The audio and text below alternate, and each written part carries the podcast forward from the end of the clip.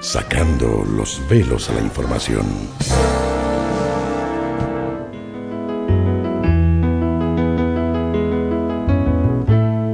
Me enrosco en tus ancas fuertes y en tus ternuras, mi negra. Me gusta vivir la vida entregándome a la suerte para no tener tanto miedo cuando me abrace la muerte. Y si vamos a hablar de un tema complejo, difícil, porque un nuevo proyecto de ley y una encuesta lograron poner una vez más a la legalización de la eutanasia en el centro de la discusión política y parlamentaria. El derecho a vivir y el derecho a morir. Muertes dignas y vidas indignas. Conceptos sobre los que es difícil detenerse a pensar. Un viejo y polémico debate que nos interpela y espeta en la cara el recuerdo de nuestra propia mortalidad. Frente a un diagnóstico terminal o afligidos por sufrimientos insoportables, ¿deberíamos poder decidir cuándo y cómo morir? ¿Deberían estar exentos de responsabilidad penal los médicos que, con consentimiento y siguiendo determinadas garantías legales, asistan a morir o directamente maten a pacientes terminales? Cuando la vida se percibe como una condena, ¿qué otras alternativas debería ofrecer el sistema de salud? ¿Y qué pasa en estos casos con los menores de edad o las personas que sufren por problemas psiquiátricos? ¿Deberían también poder acceder a ese nuevo derecho? Son algunas de las incómodas preguntas que intentaremos responder en este nuevo y polémico Striptease. Hubo un tiempo en que fui hermoso y fui libre de verdad. Guardaba todos mis sueños en castillos de cristal. Canción para mi muerte, justamente. Algunos días antes de la detección de los primeros casos de coronavirus en Uruguay, un legislador colorado ya pretendía hacernos pensar sobre nuestra muerte. El pasado 11 de marzo, pocos días antes de asumir la nueva legislatura, el diputado del sector de los ciudadanos, Ope Pasquet, presentó en el Parlamento un nuevo proyecto de ley que busca legalizar y regular la eutanasia y el suicidio médicamente asistido. Aclaremos, el suicidio médicamente asistido, eh, como la eutanasia, constituyen formas diferentes de poner fin a la propia vida. Cuando la acción la realiza la propia persona con ayuda médica, hablamos de suicidio médicamente asistido. Pero cuando es el médico quien causa directamente la muerte del propio paciente a petición de este, se habla de eutanasia. El proyecto de Pasquet, de ser aprobado, exoneraría de responsabilidad penal a los médicos que a solicitud expresa y siguiendo los protocolos establecidos den muerte o asistan a morir a sus pacientes mayores de edad y psíquicamente aptos en etapas terminales de sus enfermedades o afligidos por sufrimientos insoportables. Pero para entender un poco más acerca de esta iniciativa, escuchen lo que nos explicó el diputado Ope Pasquet. Sabemos que situaciones en las cuales hay digamos, personas que quieren poner fin a su vida porque están cursando una enfermedad incurable o porque están sufriendo mucho, se dan desgraciadamente con, con frecuencia. Esas son cosas que ocurren acá y en distintos países del mundo. En otros países se, ha, se está adoptando en estos años una legislación que eh, habilita en ciertas circunstancias la, la eutanasia o el suicidio médicamente asistido. Y acá en Uruguay apareció el año pasado una persona que está sufriendo una, una enfermedad terminal que, eh, que tiene un, un desenlace muy cruel porque la persona muere por asfixia, ¿verdad? Y este y esa persona reclamó públicamente que hubiera un marco legal que permitiera que a él le aplicaran la, eutanasia, en fin, o lo, le proveyeran los medios para poner fin a su propia vida. Y yo le dije que si a mí me tocaba estar en el Parlamento nuevamente, iba a presentar un proyecto de ley que atendiera situaciones como estas. Escuchaban al diputado Pepe Pasquet, redactor del proyecto de de eutanasia y suicidio asistido, y hacía referencia al caso de Fernando Sureda, ex dirigente de la AUF, que padece de esclerosis lateral amiotrófica y el año pasado solicitó a través de los medios que se le autorice a que se le practique la eutanasia. Qué fuerte. Pero estas prácticas, además de ser contrarias al Código de Ética del Colegio Médico del Uruguay, se encuentran penadas por ley, ya sea bajo la figura penal del homicidio o bajo la de determinación o ayuda al suicidio. Es por eso que inspirado en países como Holanda, Bélgica, Suiza y Colombia, el proyecto de Pasquet establece un procedimiento específico y con ciertas garantías que, de no seguirse, no exoneraría al médico de responder penalmente. Como garantías, el texto a discusión establece que el médico actuante deberá solicitar la opinión de un segundo profesional independiente, el cual deberá examinar al paciente, informarlo y cerciorarse de la decisión tomada. Al menos 15 días después el mismo médico independiente deberá realizar una segunda entrevista con el paciente para establecer si se mantiene la voluntad ya expresada. Luego, al menos tres días después de esa segunda entrevista, y si persiste su decisión, el paciente deberá dejar una constancia escrita con testigos expresando su voluntad definitiva de poner fin a su vida. La decisión es siempre revocable, o sea, puede dar marcha atrás y no, mira, cambió de opinión, ¿no? Y la muerte podrá darse con o sin la presencia del médico actuante, quien una vez verificado el deceso deberá notificar y enviar todos los antecedentes a la Comisión de Bioética y Calidad Integral de la Atención de la Salud del Ministerio de Salud Pública. Como fundamento de la iniciativa, Pasquet argumenta que la libertad de la, argumenta que la libertad de la persona, atributo inseparable de la dignidad inherente de su condición de tal, comprende también que el derecho a poner fin a su vida. Este, acá el proyecto tiene un eje que es la libre voluntad tanto de la persona que pide ayuda para morir como la del médico que decide prestarle ayuda. tiene que haber una voluntad eh, adulta, libre, madura y firme de la persona que dice yo en pleno uso de mis facultades mentales quiero poner fin a mi vida. Eh, de lo que se trata de que personas que están sufriendo y que saben que no hay no hay cura para su sufrimiento, no hay ayuda que los pueda eh, que les pueda permitir superar ese sufrimiento, bueno, de lo que se trata es de que hay que ayudar a esa gente y que nadie tiene la autoridad como para decirle, no, mire, este, usted no tiene derecho a morir, tiene que seguir sufriendo un rato más, un poco más. Este, me parece que la sociedad uruguaya siente eso, este, que al que sufre tanto como para decir no quiero seguir viviendo, bueno, eh, hay que hay que ayudarlo a que concrete su voluntad.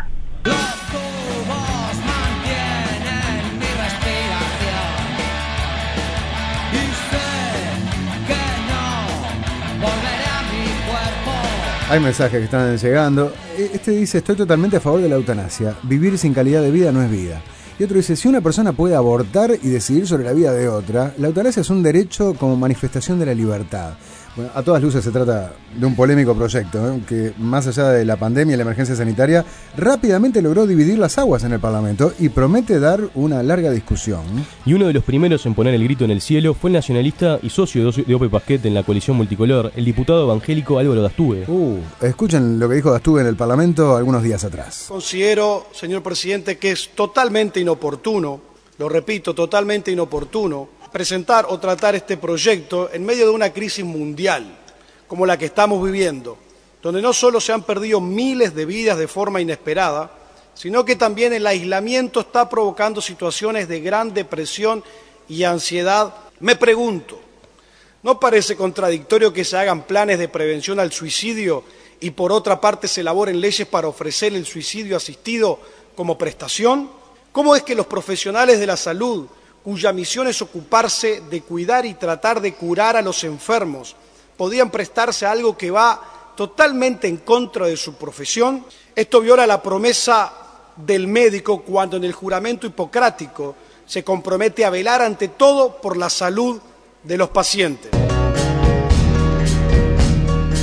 Un duro alegato en contra de la eutanasia y suicidio asistido por parte del diputado blanco Álvaro Bastugue, que también integra el movimiento neopentecostal Misión Vida para las Naciones, que tiene como líder a su suegro, el pastor Jorge Márquez. Pero no es el único detractor del proyecto. Según un relevamiento elaborado por el observador algunos meses atrás, son varios los legisladores del Partido Nacional y de Cabildo Abierto que ya han expresado su voluntad de que esta norma no sea ley. Sin embargo, a contrapelo de la rápida y estridente respuesta de los legisladores contrarios a la legalización de la eutanasia y suicidio asistido, una nueva encuesta parecería mostrar que sobre este tema podría haber más consenso fuera que dentro del Palacio Legislativo. Sucede que, en el marco de las conmemoraciones por los 100 años de su existencia, el Sindicato Médico del Uruguay encargó a la consultora Equipos la elaboración de una extensa encuesta con el fin de discutir y reflexionar sobre diversas temáticas, entre ellas la eutanasia. En la encuesta realizada entre el 13 y el 14 de mayo se pregunta, cuando una persona tiene una enfermedad en fase terminal que causa grandes sufrimientos y le causará la muerte en poco tiempo, ¿Cree usted que la ley debería permitir que los médicos pudieran poner fin a su vida y a sus sufrimientos si esta persona lo solicita libremente? Bien, el 82% de los consultados respondió afirmativamente. Bueno, acá también estoy viendo los mensajes. Marta dice totalmente de acuerdo con la eutanasia. Eh, Federico Preve, dirigente del sindicato médico, explicó a las cosas en su sitio algunos de los motivos por los que se buscó incluir esta pregunta en la encuesta. Para la conmemoración de los 100 años, desde el punto de vista de la Comisión de Bioética y Derechos Humanos, nosotros este, impulsamos con, con las responsables de dicha comisión y con todos los equipos que allí estamos, eh, para que se debata dentro del colectivo médico en el marco de una discusión pública que se viene dando en Uruguay sobre la muerte digna, la eutanasia, el suicidio suicidio, en como complementos eh, a los paliativos.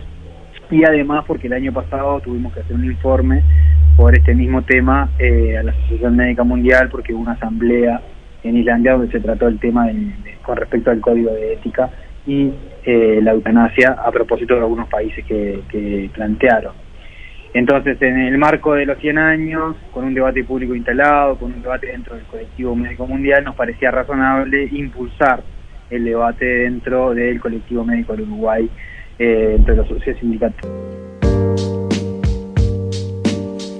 La explicación de Federico Preve, Sindicato Médico del Uruguay, una encuesta que será insumo para un importante debate. ¿eh? Y si bien el Sindicato Médico del Uruguay no tiene una postura tomada al respecto de la eutanasia, Federico Preve, que es neurólogo, es favorable a su legalización. Escuchen lo que nos contestó cuando le pedimos que nos fundamente esa opinión.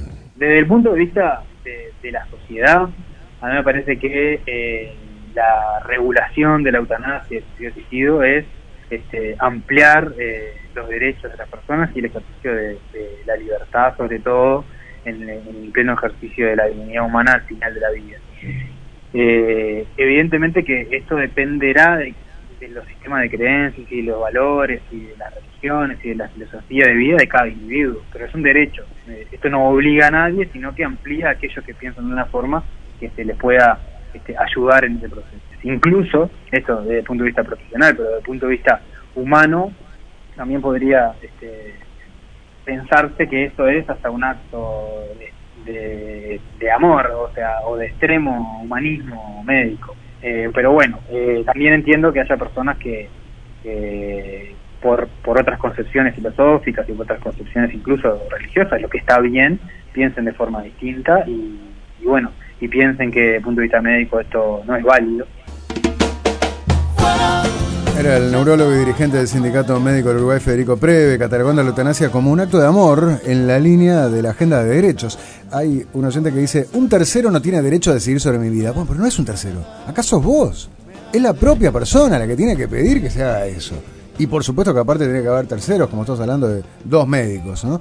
Eh, pero, eh, ¿qué más? En ese sentido, existen algunos antecedentes en la legislación uruguaya, porque mm. previo hablaba del tema de avanzar en derechos, ¿no? Como la figura del homicidio piadoso, vigente mm. desde 1934, que permite al juez exonerar de castigo al sujeto de antecedentes honorables, autor de un homicidio efectuado por móviles de piedad, mm. mediante súplicas reiteradas de la víctima. Ahí va, mediante súplicas reiteradas de la víctima. Entonces, bueno, está bien me pedí que te mate, bueno, yo lo hago, entonces puede estar exonerado, ya según la legislación vigente. A su vez, la ley 18.473 de 2009 permitió a las personas mayores de edad manifestar anticipadamente su voluntad de oponerse a la aplicación de tratamientos que prolonguen su vida si así lo manifiestan en forma apta, voluntaria, consciente y libre.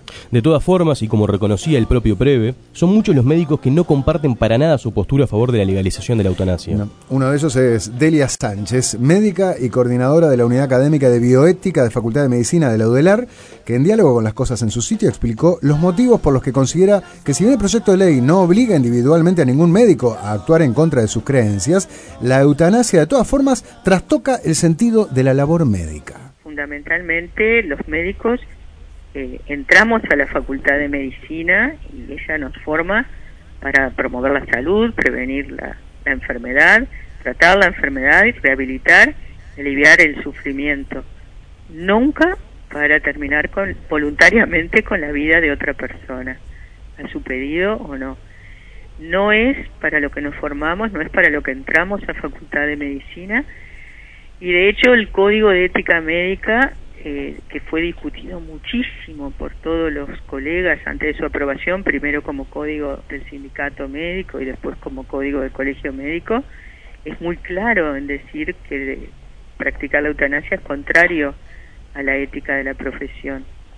No es, eh, no es para lo que existimos los médicos.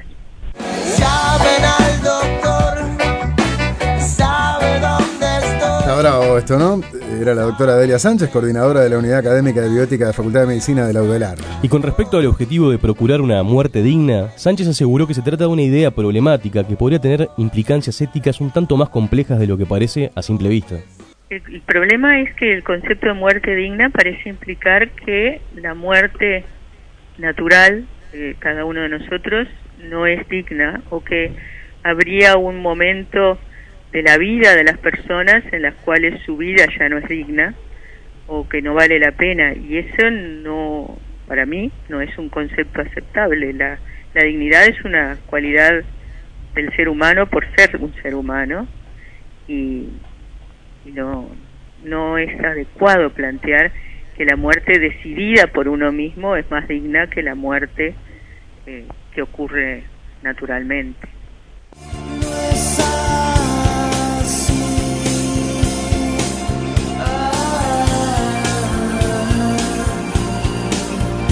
Escuchaban a la bioeticista Delia Sánchez. Los regímenes de suicidio asistido legal, de alguna forma, dividen a la población y a los especialistas, a los profesionales, entre aquellos eh, cuya muerte es una tragedia y aquellos eh, cuyo fin parece como deseable. ¿no?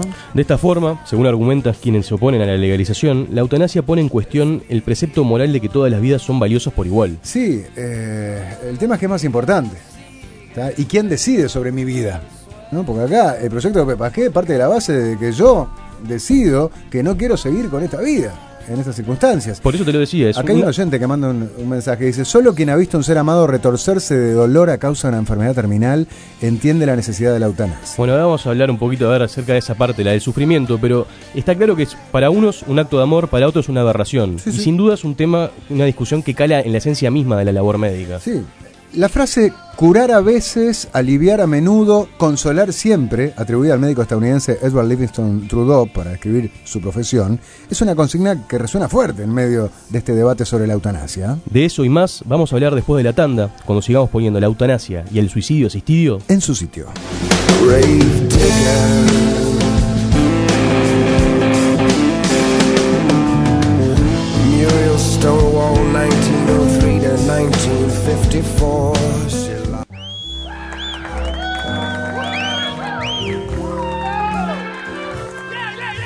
Striptease, sacando los velos a la información.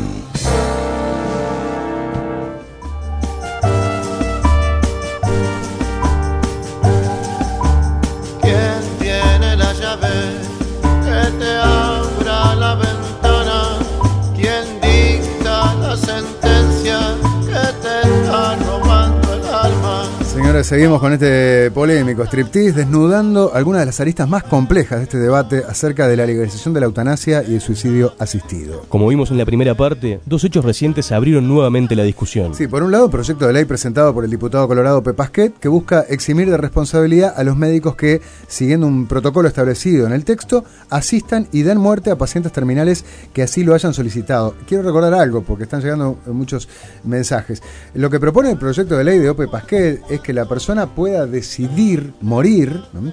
o sea, que lo maten o que lo asistan para suicidarse, para quitarse la vida a estos médicos, siempre y cuando eh, pase, por un lado, que eh, tenga una enfermedad en estadio terminal, o que Que esté bajo sufrimiento insoportable.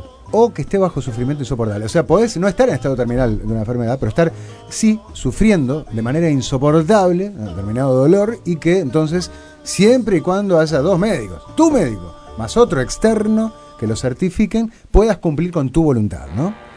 Bueno, y además del proyecto de ley de Ope Basket, por el otro lado, una encuesta de la consultora Equipos a pedido del Sindicato Médico del Uruguay, que encontró que más de un 80% de los uruguayos estaría a favor de la eutanasia. Bueno, se trata de un resultado que no sorprendió para nada a Adriana de la Valle, que es la presidenta de la Sociedad Uruguaya de Medicina y Cuidados Paliativos. Escuchen lo que nos explicó cuando la consultamos para este informe. No nos sorprendió para nada el resultado de la encuesta porque no se vio en ninguna oportunidad la opción de que la gente tuviera acceso a cuidados paliativos. Fue que morís sufriendo o preferís la eutanasia. Esas fueron las, las opciones que se le pusieron en 11 minutos a 402 personas completamente sanas. Entonces no nos sorprendió en lo más mínimo esa respuesta. Debería haber sido incluso un poquito mayor los que prefieren eutanasia, porque si no se les da otra opción, es eso o morir sufriendo. La verdad que no nos sorprendió para nada. Somos el 10 en esta cancha, pero no, no aparecemos. No, no lo veo que sea por maldad y te vuelvo a decir, nosotros no estamos en contra. ¿ah? Pero vamos a darle primero al paciente todas las garantías. Vamos a poner arriba de la mesa de los derechos del paciente todo lo que tiene que tener. Y después podemos hablar de los dos o tres casos que a pesar de todo siguen pidiendo eutanasia. Claro, por supuesto. Pero, en serio, vamos a ponerle al paciente todo lo que tiene que tener. Si yo te puedo sacar el dolor en el 95% de los casos, no seas malo. Déjame, déjame que se muera sin dolor. Te juro que, te- que lo, lo puedo hacer. Aprendí eso, me especializo en eso. Ya no hay dolor. Interesante, ¿no? Lo que eh, plantea de la base. Frente a la dicotomía, eh, sufrimiento insoportable o muerte, es lógico que la gente responda eh, por la segunda. Pero dice, bueno, podemos evitar con los cuidados paliativos ese sufrimiento insoportable. De hecho, me estaba acordando del aborto, ¿no? Y cómo, eh, está bien, se te da la libertad de poder adoptar, pero antes, dice, mira, te explicamos todo lo que hay de contención a nivel social y demás, y se te da un plazo. Bueno, podría incorporarse eso al proyecto de ley de Ope Pasquet, entonces que la persona que De- pueda de hecho- llegar a determinar la eutanasia o el suicidio asistido, se le explique necesariamente en qué consisten los cuidados paliativos y se le dé la oportunidad de recurrir a ellos, que sepa que existen, digamos. Sí, de, de hecho, en, la Sociedad de Cuidados de Medicina y Cuidados Paliativos, me aclaraba de la Valle, no tiene una postura tomada al respecto de la eutanasia, sino que lo que le preocupa es que no han estado partícipes en el debate. Ah. Una aclaración que te hago, ¿no? El proyecto de ley de OPE, en la segunda consulta que se realiza con el médico independiente, se menciona que se le debe informar sobre los cuidados paliativos. Ah, bueno, lo que está, reclamaban desde la sociedad es que no- ellos no participaron Ah, mucho bueno. y les gustaría, por ejemplo, Ah. tener una voz en el debate. Está bien, pero está incorporado, me parece lógico entonces. Eh, claro, es una especialidad médica relativamente nueva. La medicina paliativa es la única que centra su atención exclusivamente en los enfermos terminales, brindándoles una atención que va mucho más allá del tratamiento del dolor también. Para entender un poco más acerca de en qué consiste y cómo trabajan, escuchemos nuevamente a Adriana de la Valle. Los equipos de cuidados paliativos atienden a pacientes y familias, y sus familias, ¿ah? en eh, enfermedades que son irreversibles, que son incurables, que son progresivas, desde el momento de la concepción hasta los adultos mayores. Y no solamente ven eh, al paciente desde el punto de vista físico, trabajamos en equipos multidisciplinarios, médicos, enfermeros, psicólogos, asistentes sociales y todo lo que se necesite para tratar de, eh, de abarcar el sufrimiento que a la persona le esté afectando. Porque no todos somos iguales y no podemos generalizar el sufrimiento de una persona. Y capaz que su sufrimiento es más físico y capaz que su sufrimiento es más psicológico porque deja a sus hijos solos o en una situación económica muy mala. Y tenemos que, lo que damos es la capacidad de escuchar todas las partes de ese sufrimiento y tratar de atenderlo de la mejor manera posible. Dar es dar. No fijarme en ella y su manera de actuar. Escuchaban a Adriana de la Valle, presidenta de la Sociedad de Medicina y Cuidados Paliativos, quien aseguró que en promedio el 80% de los pacientes que tratan mueren con los síntomas controlados. Pero seamos claros, si bien muchas veces es presentada como un argumento en contra de la eutanasia, la medicina paliativa puede coexistir en un sistema con suicidio asistido regulado. De hecho, Holanda y Bélgica, en donde la eutanasia es legal, tienen excelentes sistemas de cuidados paliativos con coberturas que superan el 80% de la población. En Uruguay, la cobertura ronda el 50% según datos de la Sociedad de Medicina y Cuidados Paliativos. Bueno, y por otro lado, uno de los grandes argumentos esgrimidos a favor de la legalización y la regulación de la eutanasia y suicidio asistido refiere a la idea de que en los hechos es una práctica que ya se da. Y voy a leer eh, un par de los muchos mensajes que están llegando en ese sentido. Este dice, pregunta a los médicos qué es el cóctel lítico y cuándo se aplica. El otro dice, ¿y los famosos cócteles que ya les dan? Porque la eutanasia es ilegal. Calmantes, calmantes hasta que pasan de un sueño al otro, ¿qué es? Bueno, es un tema de. Ahora vamos a tratar de matizar un poco, ¿no? Se trata de una idea que de alguna forma también fue refrendada por los polémicos procesos judiciales del médico Diego Maga en 2006, Sí. el llamado Doctor Muerte, Sí. o la de los, de los enfermeros asesinos, ¿no? Ariel llamaba, Acevedo sí. y Marcelo Pereira en 2012, todos que fueron posteriormente absueltos, ¿no? Y más allá de esos casos, existe un secreto a voces que asegura que más allá del marco legal, frente a una situación de sufrimiento e inminente deceso del paciente, y no es raro que el médico facilite el proceso. En ese sentido, escuchen lo que nos explicaba el diputado colorado Ope Pasqué, impulsor del proyecto de ley que legaliza la eutanasia. Estas cosas pasan, pero pasan en el Uruguay clandestinamente, porque las normas vigentes consideran delito a la eutanasia, se le llama homicidio piadoso en nuestro código y es delito. Sí, es claro lo que dice. Sin embargo, se trata de una lectura en la que no todos necesariamente coinciden. La bioeticista Delia Sánchez, coordinadora de la Unidad Académica de Bioética de la Facultad de Medicina de Lodelar, consultada al respecto, aseguró que se trata de un mito urbano. ¿Mito Es, es un bastante un mito urbano. Yo lo, lo he oído pila de veces. Lo que sí se hace es la sedación, eh, lo que se llama sedación terminal, en personas que están verdaderamente terminales o con un gran sufrimiento en el final de la vida por, por alguna enfermedad que puede causar dolor físico o disnea muy severa, que es un síntoma eh, muy, muy, muy, muy angustiante, se ceda a los pacientes, pero se ceda hasta el punto en el que remiten los síntomas que se quiere hacer remitir. No, no el, el personal de salud y el médico no mata al paciente, le trata los síntomas, es bien diferente. Depende, de qué depende. Bueno, a ver, hay sedaciones y sedaciones. Obvio que hay sedaciones donde lo que intentás es eh, paliar ese dolor insoportable. Pero hay casos donde se sigue adelante con la sedación a plena conciencia de lo que se está haciendo es procurar deprimir el sistema respiratorio hasta que la persona ya no puede respirar. ¿Ah? Y, y tengo casos muy cercanos donde se hizo eso, claramente. ¿no? Bueno, ese es un argumento que tenía eh, Delia Sánchez, eh, bioticista de la Facultad de Medicina de la UDELAR, pero también es un argumento que me planteó Adriana del Valle, presidenta de la Sociedad de Medicina y Cuidados Paliativos, que nos explicaba cómo funcionan también estos, estos estas sedaciones a pacientes terminales. El 90-95% de los pacientes con dolor, con métodos sencillos, se los controlo. ¿Está? Porque tengo tramadol, codeína, morfina, metadona, fentanilo, tengo millones de cosas para darte y yo te prometo que no vas a tener dolor.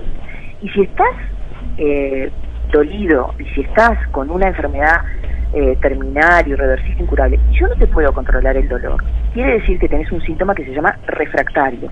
Con todos los medios y con toda mi sabiduría majestuosa y con todos los colegas que les pido que me ayuden, no te puedo controlar el dolor.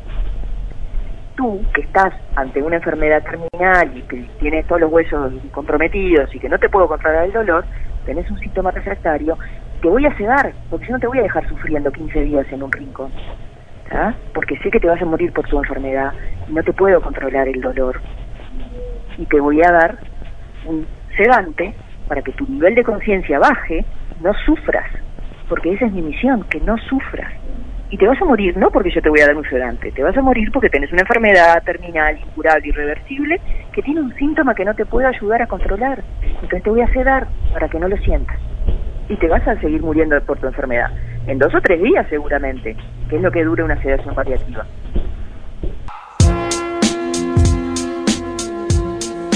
Escuchaban a la especialista en cuidados paliativos, Adriana de la Valle. Sí, es una opción muy válida y bueno, genial, ¿no? Que, que vos no sufras entonces y que te saquen de ambiente, que estés inconsciente y bueno, de esa manera llegará el día de tu muerte sin sufrirlo de esa manera insoportable. Sí, yo sé que en los hechos a mucha gente le podría parecer lo mismo, capaz la sedación o el cóctel lítico, pero lo que planteaban estas dos médicas es que es, en el acto médico, en lo que está haciendo el médico, es una diferencia grande, ¿no? Porque en una trata los síntomas Claro, del dolor claro. y en el otro te está matando, ¿no? Sí, sí. Esa es la, la- capaz Sí. la distinción Te más grande. que matando, que puede sonar muy feo, o No, acelerando lo inevitable, Sí, sí, incluso con tu voluntad de familiares, claro.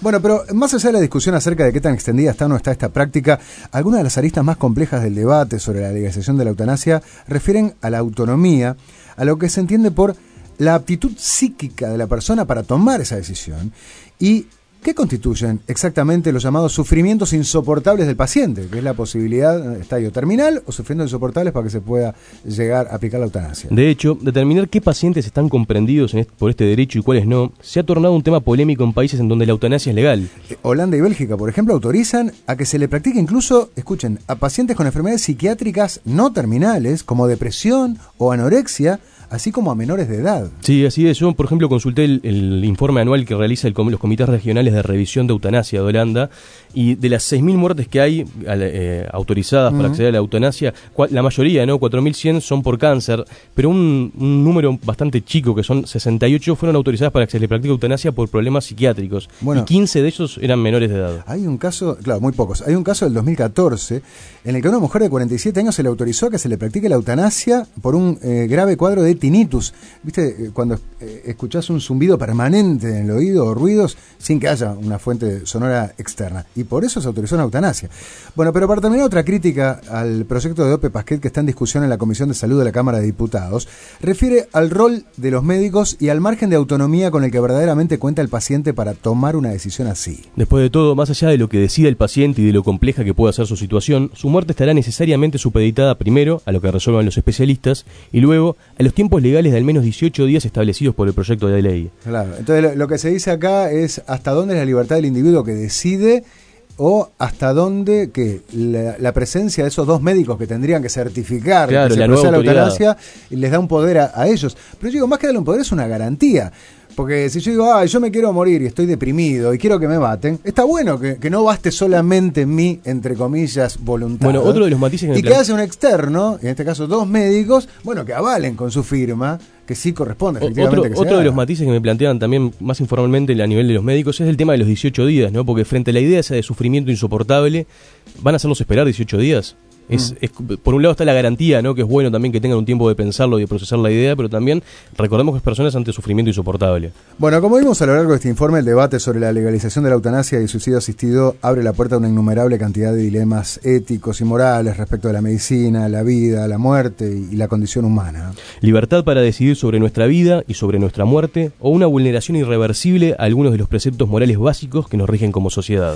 No quedan dudas de que nos esperan unas largas y controversiales jornadas de discusión legislativa al respecto de este nuevo proyecto de ley. Desde aquí estaremos atentos a su tratamiento, a las críticas y a las modificaciones que eventualmente se propongan. Esperando que finalmente la eutanasia y el suicidio asistido puedan estar en su sitio. Y yo, yo me marcho solito, llorando, porque me cuesta. La muerte no tiene manos, la vida se las quitó, pero le dejó la boca y le dice, ven, ven.